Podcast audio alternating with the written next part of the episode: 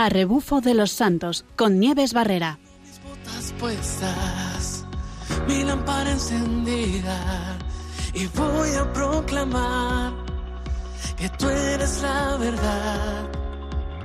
Vamos como soldados, fieles a tu llamado. Hoy vamos a anunciar. Buenas tardes a todos los oyentes. Son las 6 de la tarde y otro viernes más estamos con todos ustedes para ofrecerles un buen plan, ¿por qué no?, para el fin de semana. Hoy vamos a anunciar que tú eres la verdad. Esta vez nos vamos a ir a la zona de Ávila. Desde allí saludamos a todos los oyentes de esta zona. Vamos a hacer la ruta en bicicleta por las iglesias del Valle de Amblés. Visitaremos un pueblecito con un nombre maravilloso y además iremos acompañados de un personaje que lo conoce mucho y conoceremos la vida de alguien muy un protagonista del Adviento, que para eso estamos comenzando estas fechas. No hay más fantasías. Esta es mi garantía. La verdadera vida. Y como siempre contamos con los técnicos a los mandos, gracias a Germán García que está haciendo posible todo este programa.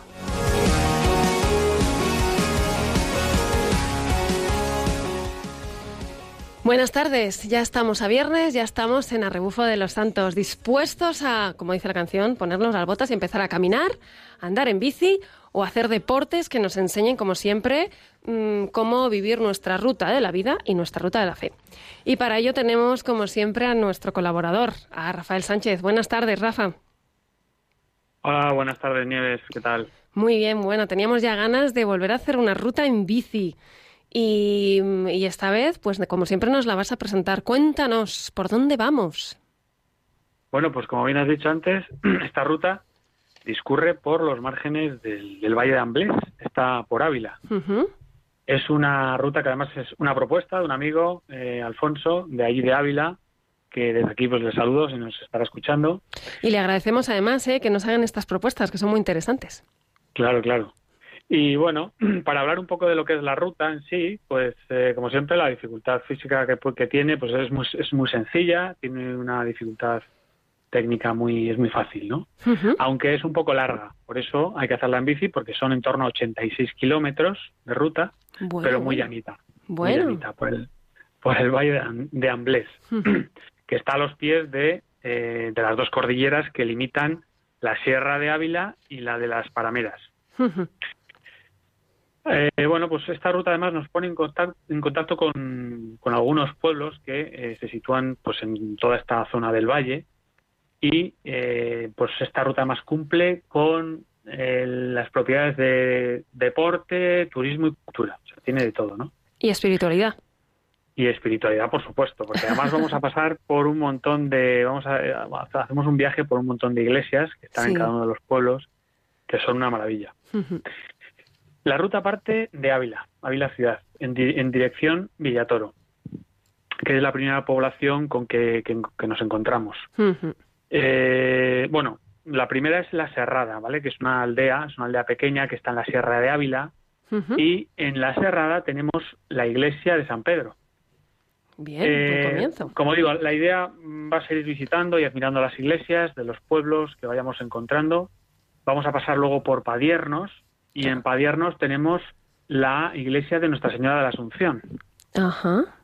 Y desde esta población es donde parte, bueno, partimos para hacer la subida hacia la dehesa de Alijos. Ujú. Pasamos por Pedregales, que está el Cristo de la Sonrisa, pasamos por por, Muñocho, por Muñochas, perdón, que es- tiene una, una magnífica iglesia dedicada a San Sebastián.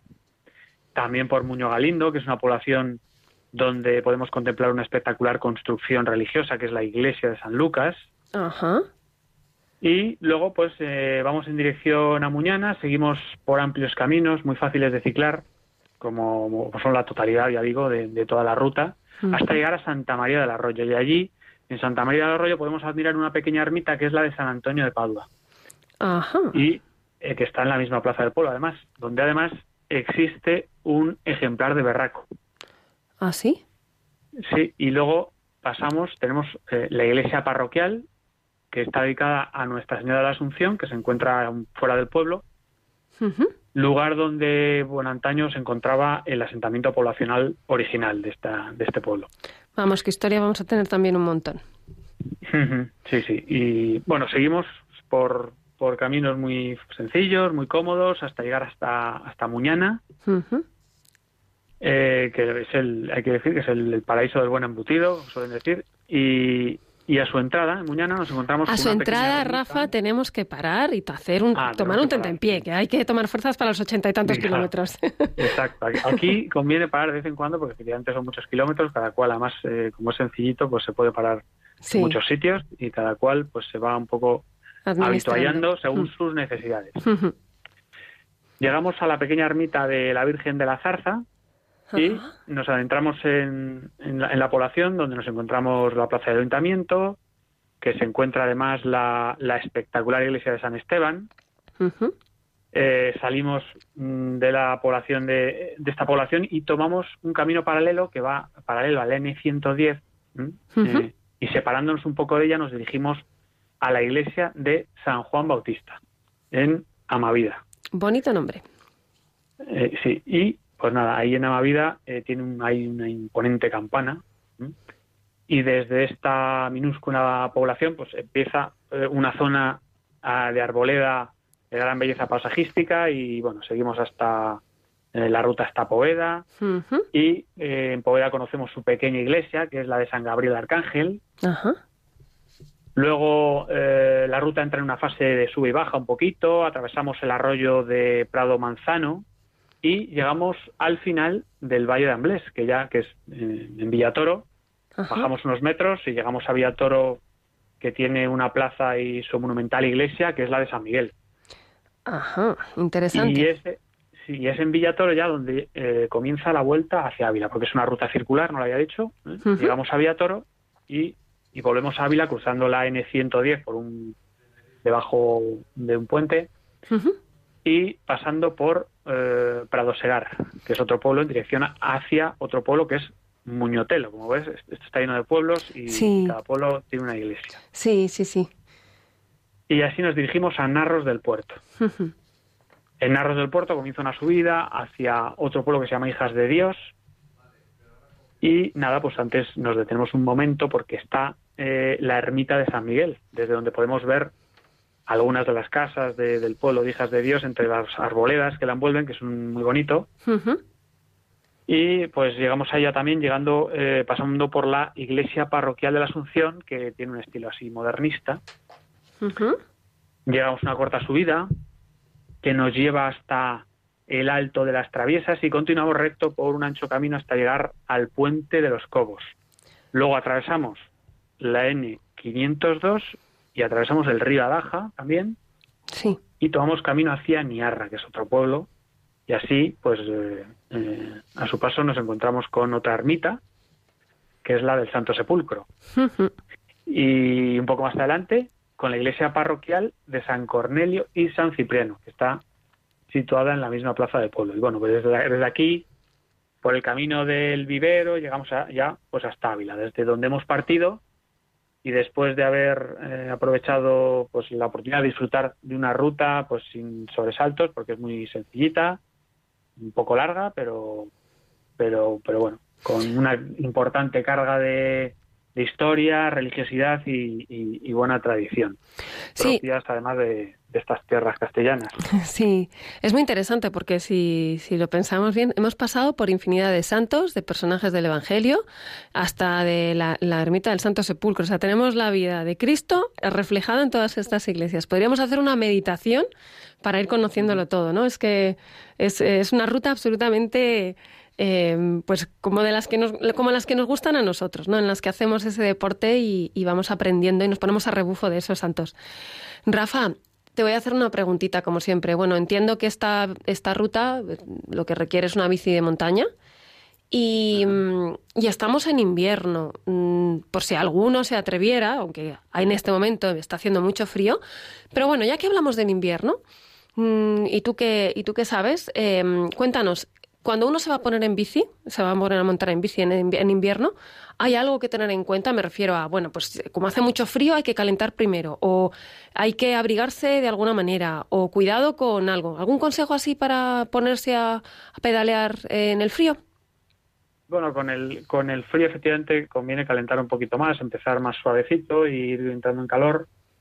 Y bueno, el frío, por supuesto, requiere en la bicicleta para mí es fundamental abrigarse tres partes del cuerpo que son muy sensibles al, al frío y si no se abrigan bien se puede pasar mal porque porque a nada que, que pega el aire en lo que son las, las orejas, Anda, los pies y las manos. Son eh, tres partes que para mí son fundamentales. Los que montan en bicicleta Sí. lo saben perfectamente, sobre todo en invierno. Pues es, es muy importante porque porque es que si no te abrigas bien, sientes literalmente que, se te caen los dedos al suelo. o sea, del Claro, frío, ¿no? claro. Y además que necesitas Sí. agarrarte, o sea, que, y pedalear Claro. y, y como no te cubras las orejas no tienes con qué cubrirlas, las manos estarán al, Sí, al- sí, eso es- al manillar. llegan a doler mucho. Entonces, hay bragas que se ponen en la cabeza para, para, que, para cubrirlas eh, por debajo del casco y, y que hacen una función perfecta y no, no, no hay ningún problema de frío. Y luego, pues unos buenos guantes de bicicleta y, y luego, pues para los pies, pues eh, hay botas para, para invierno, pero también no se puede poner más calcetines, un par de calcetines o, o algún protector de, de la de zapatilla. Y bueno, pues con eso es suficiente. Bueno, y de abrigado, por supuesto, con, con el, el resto del cuerpo. Sí. Pero ya digo, esas tres partes son las más sensibles. Hmm. Y una preguntita más. ¿Existe algún tipo de bici para invierno o algún tipo de rueda para invierno?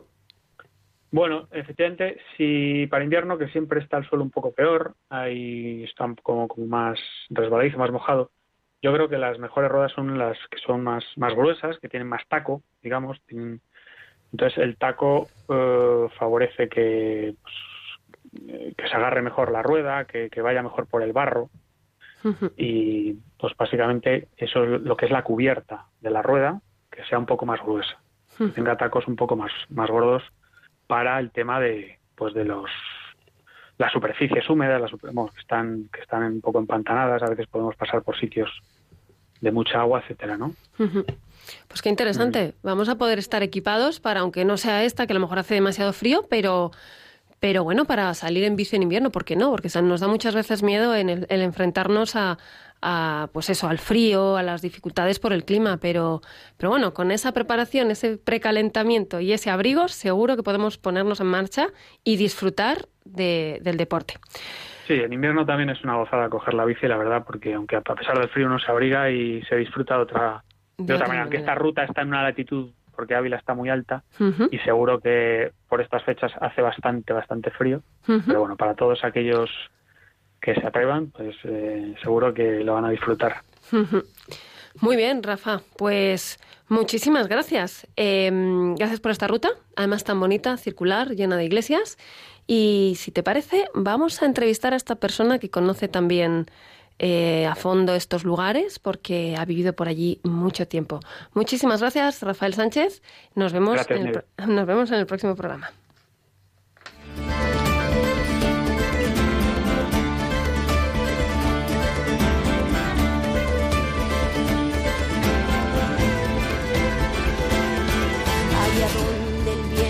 Buenas tardes. Eh, bueno, hemos oído, la, escuchado el recorrido de la ruta. Yo no sé, si alguno de nuestros oyentes, eh, bueno, conoce esta ruta, pero estaría fenomenal que si alguno la conoce o lo ha hecho o, o conoce alguno de los sitios, pues que, que nos llame por teléfono. Ah, Desde este momento abrimos teléfonos. El teléfono es el 91 005 94 19. En este teléfono nos pueden dejar, eh, nos pueden llamar y contar si han tenido la experiencia de pasar por esta ruta de las iglesias del Valle de Ambles. Repito el número de teléfono 91 005 94 19. allá donde el bosque esconde secretos que nunca sabrás. Las montañas se hacen eco de historias de tiempo atrás. Cruzaré ríos y valles. Y para hablar de esta zona, que, de la que nos hemos quedado con tantas ganas de conocer a fondo, hemos eh, preguntado a pues una persona que conoce esta ruta porque ha vivido por allí, ha estado tiempo, ¿no? Se trata del padre Esteban Martín García, párroco de Amavida, es el pueblecito del que vamos a hablar hoy. y que, que es padre, es sacerdote en, en, otros núcleos más, nada más y nada menos que en cinco núcleos más, que son Pradosedar, Poveda, Amavida, como decíamos, luego Villatoro, Vadillo de la Sierra y Villanueva del Campillo. Es un sacerdote muy atareado y muy, muy ocupado de su, de su gente. Lleva tres años por la zona, pero antes también estuvo por la zona de Arevalo. Así que, como nos gusta mucho saber sobre el, lugar en el que estamos, vamos a, vamos a hablar con él y vamos a empezar a preguntarle por el nombre tan curioso, Amavida, un nombre singular. Así que, padre, ¿se sabe dónde viene? Buenas tardes a todos oyentes de Radio María desde Amavida, en la provincia de Ávila. Este pueblo con este nombre tan singular y tan alegre que nos invita pues esto a, amar la vida. Anteriormente pues el origen de este pueblo pues era, era conocido con, como Hecha Vida, y después en la, en la Edad Media, hasta que cambió su nombre a, Amavida, tal y como ahora lo conocemos. Pertenece al señorío de Villatoro hasta el siglo XIX y está situado en el Valle Amblés Abulense, un valle bañado por el río Adaja, todo él.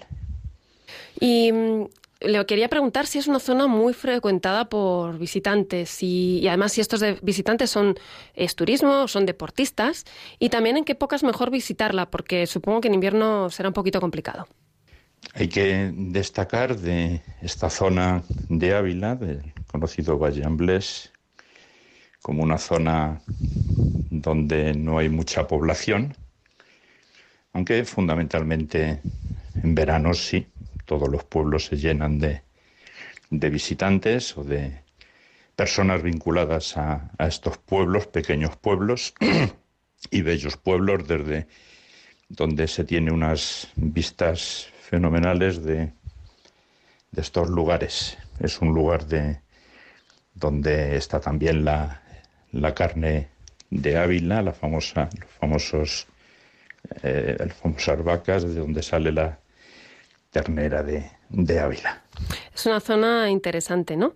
Y cuéntanos un poquito más, a ver cómo, pues si algún dato, la historia del lugar, etcétera, etcétera.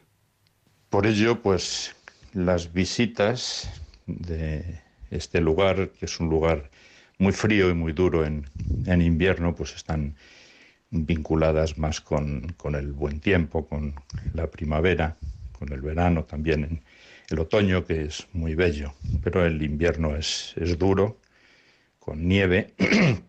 Tenemos justo enfrente la Serrota, la Sierra de la Serrota, y la Sierra del, eh, del Pico Zapatero, donde se encuentra el Pico Zapatero.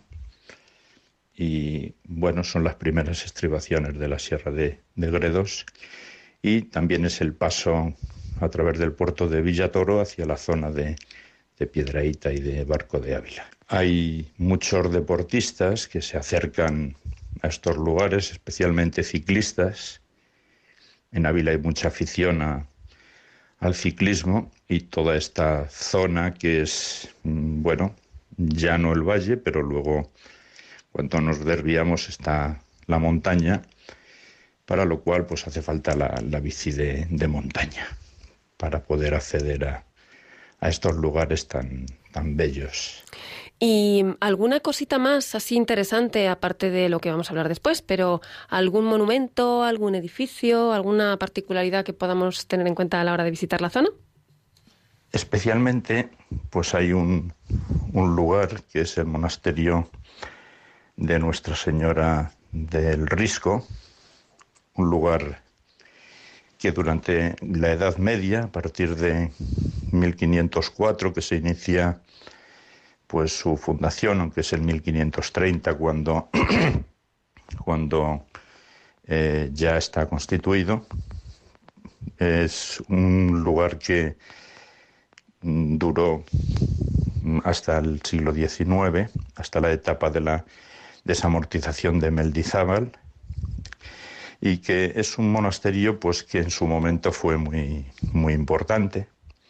Allí está la imagen descubierta por un pastor de, o estuvo, mejor dicho, de la Virgen, de Nuestra Señora del, del Risco, aunque luego ya el monasterio quedó vinculado a la Virgen de las Angustias.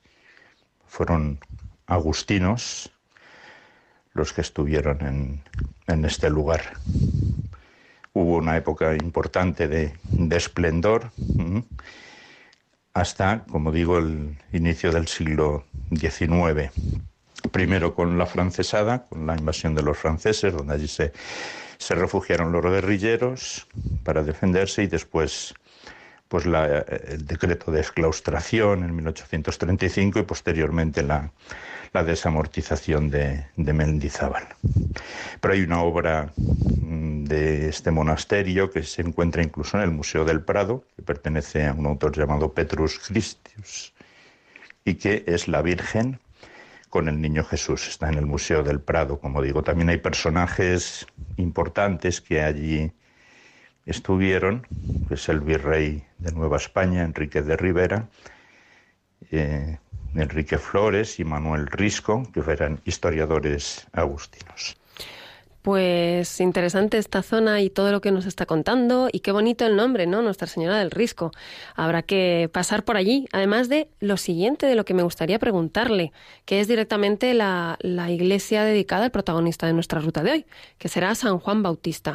Háblenos un poco de ella, pues cómo es, qué santos nos encontramos dentro y si hay alguna tradición o romería o alguna peregrinación que se celebre para conocer un poquito el funcionamiento y las costumbres de esta zona es justamente desde la iglesia parroquial de Amavida, desde donde mirando hacia arriba, hacia la montaña, además de observar los diversos molinillos ahora de viento que pueblan toda la, la sierra, pues se ven las ruinas de este monasterio, especialmente su campanario que ahí sigue, sigue mm, en buen estado, el resto ya está bastante arruinado desde esta iglesia parroquial Vida de San Juan Bautista, que comienza a construirse en el siglo XV por un autor llamado Cristóbal Jiménez, que era discípulo de Juan Campero.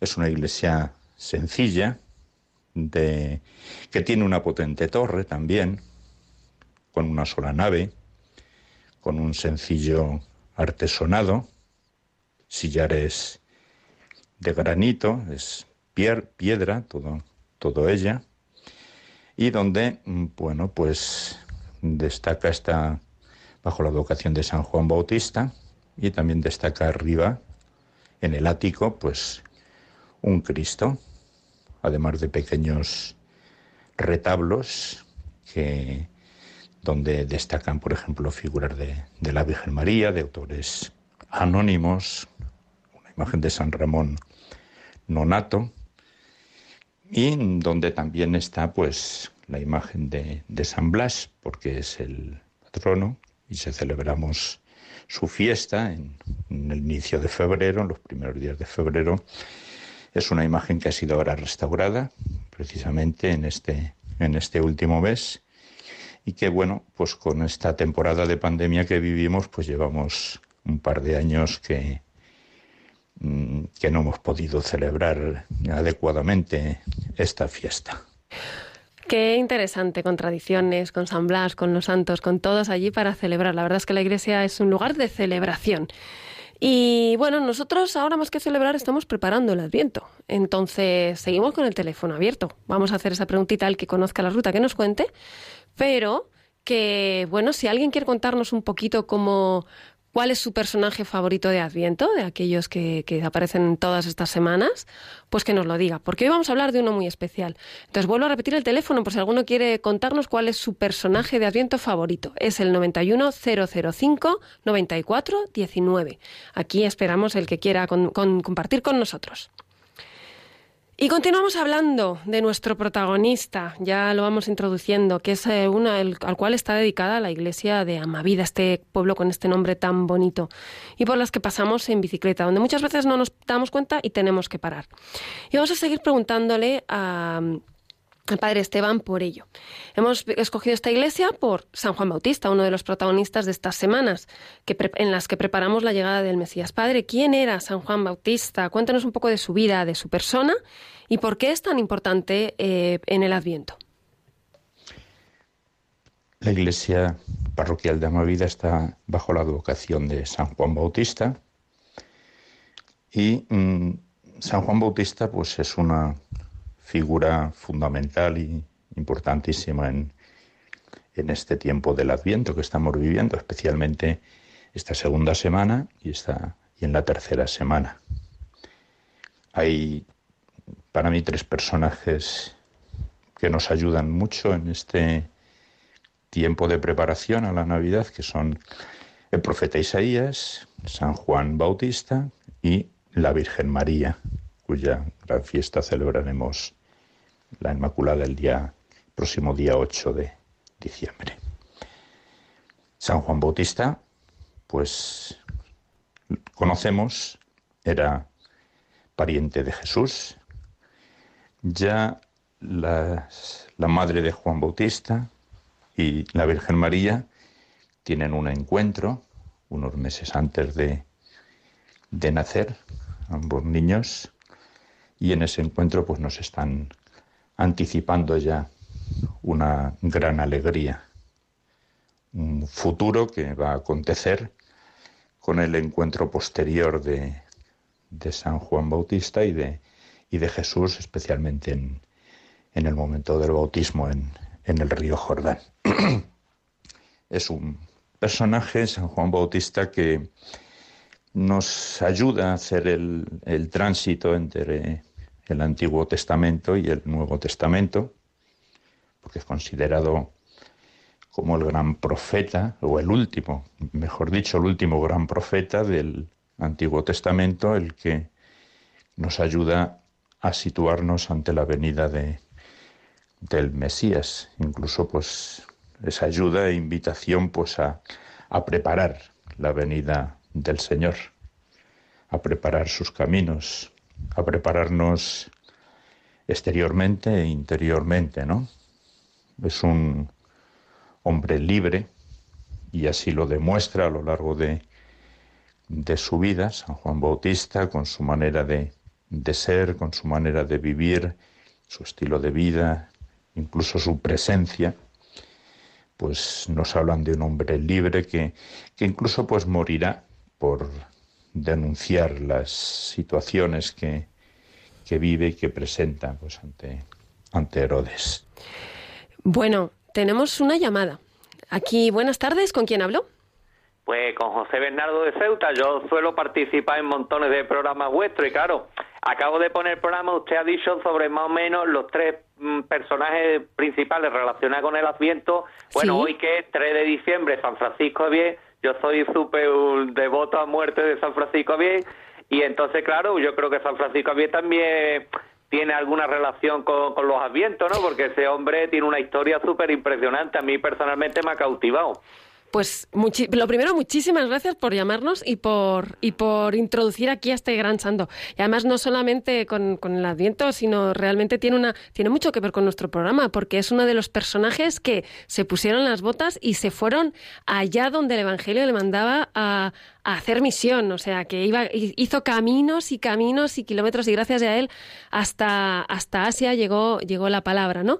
Eh, pues eh, cuéntenos entonces cómo es, por qué, le, por qué le apasiona tanto San Francisco Javier. Pues mire usted, le voy a abreviar porque la historia sería larga, pero mire usted, para, le voy a dar, contar pequeños detalles. Yo, por ejemplo, mi padre era hindú, mi madre es católica española, y entonces mi padre, por ejemplo, él, su historia pues fue un poquito trágica. Él nació en el 1938 en lo que actualmente es Pakistán, la zona de la India que era, era de minoría hindú y mayoría islámica. Y hubo problemas étnicos, habrá visto la película de Gandhi o así, entonces la, la minoría hindú pasaron a Bombay mi padre tuvo el privilegio de ver la ciudad de Goa, no sé si le sonará, que ahí es donde está enterrado el cuerpo incorrupto de San Francisco Javier. Lo puede ver por internet, que el cuerpo está en un cristal. Entonces mi padre vio su imagen, mi hermano años después pudo visitar a India, también fue a visitarlo. A mi hermano mayor le pusieron el nombre Francisco Javier, y es su santo. Entonces mi padre siempre nos hablaba de que los santos católicos, como la Madre Teresa de Calcuta, están muy respetados en la India.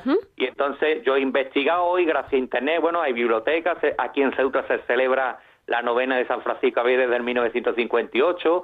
Aquí está el foso, porque los portugueses, tanto en Ceuta como en la ciudad de Goa, Damaidiu, Bombay es Buena Bahía, Carcuta, Lisian Caligú, y los portugueses, igual que España, tuvieron medio planeta, y entonces, pues claro, aquí en Ceuta tenemos un foso, que podéis ver la foto por internet, pues los mismos fosos, sí, los mismos fosos están en Goa, Damaidiu, y más son copias exactas, se ve que están construidos en el siglo XVI por los mismos ingenieros, es decir, que San Francisco, tardía como hoy, si investigáramos un poco de es impresionante la historia. Bueno, muchas veces en Radio María contáis su, su historia, pequeños detalles de que en un ministerio misionar de 11 años recorrió 70.000 kilómetros, lo que es la huerta al mundo, dos veces con los medios de transporte de la época. No, José Bernardo, efectivamente. O sea, hizo kilómetros y, es, y además hizo una ruta en la que nos enseñó muchísimo.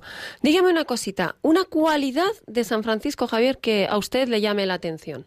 Pues yo llevo un llavero de una frase del Evangelio de San Marcos 16 y 15 que yo se lo compré a los, de la iglesia evangélica, a los evangelistas, pero una frase que es recargada que dice ir por todo el mundo y predicar el Evangelio. Y yo vi ese llavero y se lo compré a unos protestantes o algo porque era una de las frases que es recargada. Es decir, pero tiene una historia de verdad. Si tenéis curiosidad de verlo por internet o leer algún libro de contra más investigues, más te, más te gusta. Pues sí. De hecho, hicimos un programa eh, expresamente el año pasado por estas fechas eh, sobre San Francisco Javier, porque era protagonista en las rutas, ¿no? Así que, José Bernardo, muchísimas gracias por hacer esta mención. Y desde aquí felicitar a todos los franciscos Javier, que, celebramos esta fiesta, otro santo de ponerse las botas y caminar y, llevar la verdad allá donde haga falta. Muchísimas gracias, José Bernardo. Gracias a ustedes, bendiciones de Jesús, gracias. Gracias.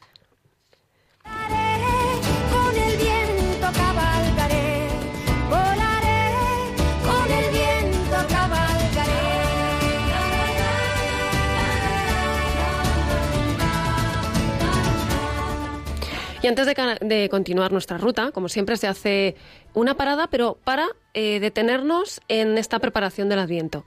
Em, como sabemos que la música nos, nos conecta mucho con, con la oración, con la espiritualidad, pues me gustaría enseñarles una canción que quizá muchos conozcan, pero que a lo mejor no se han fijado que es una canción de Adviento.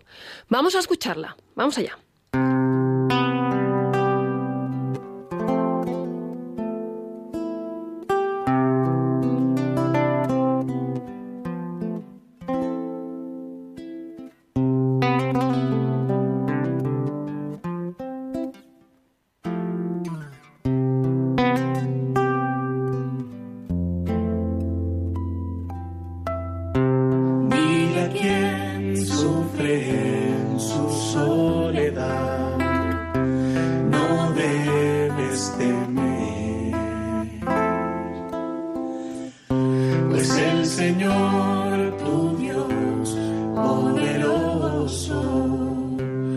Sando y copies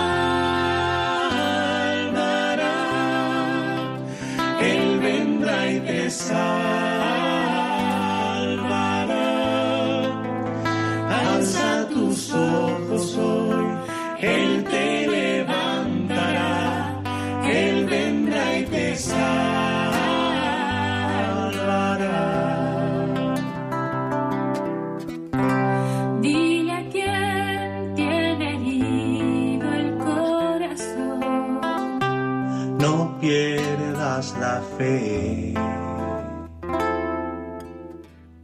Pues el Señor tu Dios, con su gran amor, cuando invoques su nombre, Él te salva.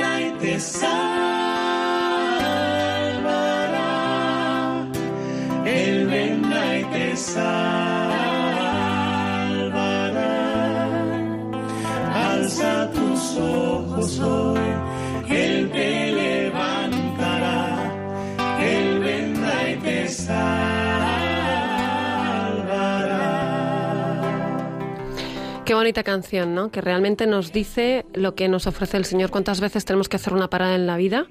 Y bueno, el profeta nos viene a decir también que, que Él vendrá y nos va a salvar. Y Él viene para los cansados, Él viene para los, los tristes, Él viene para los que tienen herido el corazón. Pues hagamos esa parada, hagamos esa parada en la oración, hagamos esa parada en estos santos que nos acompañan y que nos ayudan a vivir la fe y nos dicen cómo. Y vamos a continuar porque vamos a aprender de este gran santo de San Juan Bautista. Y seguimos hablando con el padre Esteban Martín. Padre, eh, escogemos esta ruta, escogemos esta, mm, bueno, este recorrido y, bueno, vamos a ver cómo vemos que San Juan Bautista es otro personaje que refleja este mensaje de nuestro programa, ¿no? Y ha hecho ya su ruta, la de su vida, buscando a Dios y caminando hacia su encuentro. Y si nos fijamos, nos da pautas para conseguirlo, que además, eh, si, nos, si lo miramos bien, son prácticas dignas de los mejores deportistas. Se trata de ascetismo, ayuno y oración. Mm, Padre, ¿cree que es algo que podamos vivir en este momento? ¿Cómo podemos hacerlo? ¿Cómo, ¿Por qué nos ayuda tanto a acercarnos a Dios? ¿Qué podemos aprender de la vida de San Juan Bautista para llevar a cabo la ruta de nuestra vida? Bien, yo creo que San Juan Bautista pues es un buen modelo. Siempre las personas necesitamos modelos, necesitamos ejemplos, ¿no? De alguien en quien podamos ver algo que nos llama la atención. Y San Juan Bautista nos llama la atención por, por muchas cosas. Es muy distinto a, a cualquier otro personaje, ¿no? Y para nosotros hoy día, personas cristianos del siglo XXI, pues también nos, nos sigue ayudando, nos, nos ayuda porque vivimos en, en un mundo alejado de, lo que él dice y de lo que él vive y representa. Entonces, bueno, pues en este tiempo de, de vorágine por las compras, de, de estar eh, llenos de, de una mentalidad tan, tan diferente, ¿no? Que busca, pues, en el, en el tener, pues, el- la satisfacción máxima o la, el ideal de, felicidad, pues San Juan Bautista nos hace ver el mundo y la vida y la presencia de Dios de, una manera diferente. Nos ayuda a acercarnos a la humildad de, la Navidad, a la humildad de- del misterio de la encarnación. Pues es un, un buen ejemplo, su estilo de vida ¿eh? y su persona para nosotros hoy, cristianos de, del año 2021. Pues muchísimas gracias, Padre Esteban Martín, por darnos a conocer cómo vivir hoy, igual que San Juan Bautista, y ver todas las, las cosas que pueden ayudarnos de este santo, seguir su ruta para hacerla nuestra, también acompañados de San Francisco Javier, cómo no, uno que se puso a hacer la ruta, al igual que San Juan Bautista, que seguro que limitó en muchos momentos. Y gracias por traernos todo este conocimiento del lugar, de la historia y de la espiritualidad de esta iglesia de San Juan Bautista en Amavida. Gracias también a Rafael Sánchez por tra- traernos esta ruta. Y gracias también a Germán García que hace posible este programa estando en los, con los medios técnicos. Y como siempre hemos visitado una ruta, la ruta de las iglesias del Valle de Amblés, hemos conocido una historia de un lugar y un personaje mm, de uno de los santos que nos ayudan a acercarnos a Cristo. Les dejamos aquí, hasta aquí este programa, esperamos escuchar, eh, verles dentro de 15 días. Y como siempre pasamos al, al rezo de vísperas. Y como no, como siempre les digo, buena ruta. mi lámpara encendida y voy a proclamar que tú eres la verdad. A rebufo de los santos, con Nieves Barrera.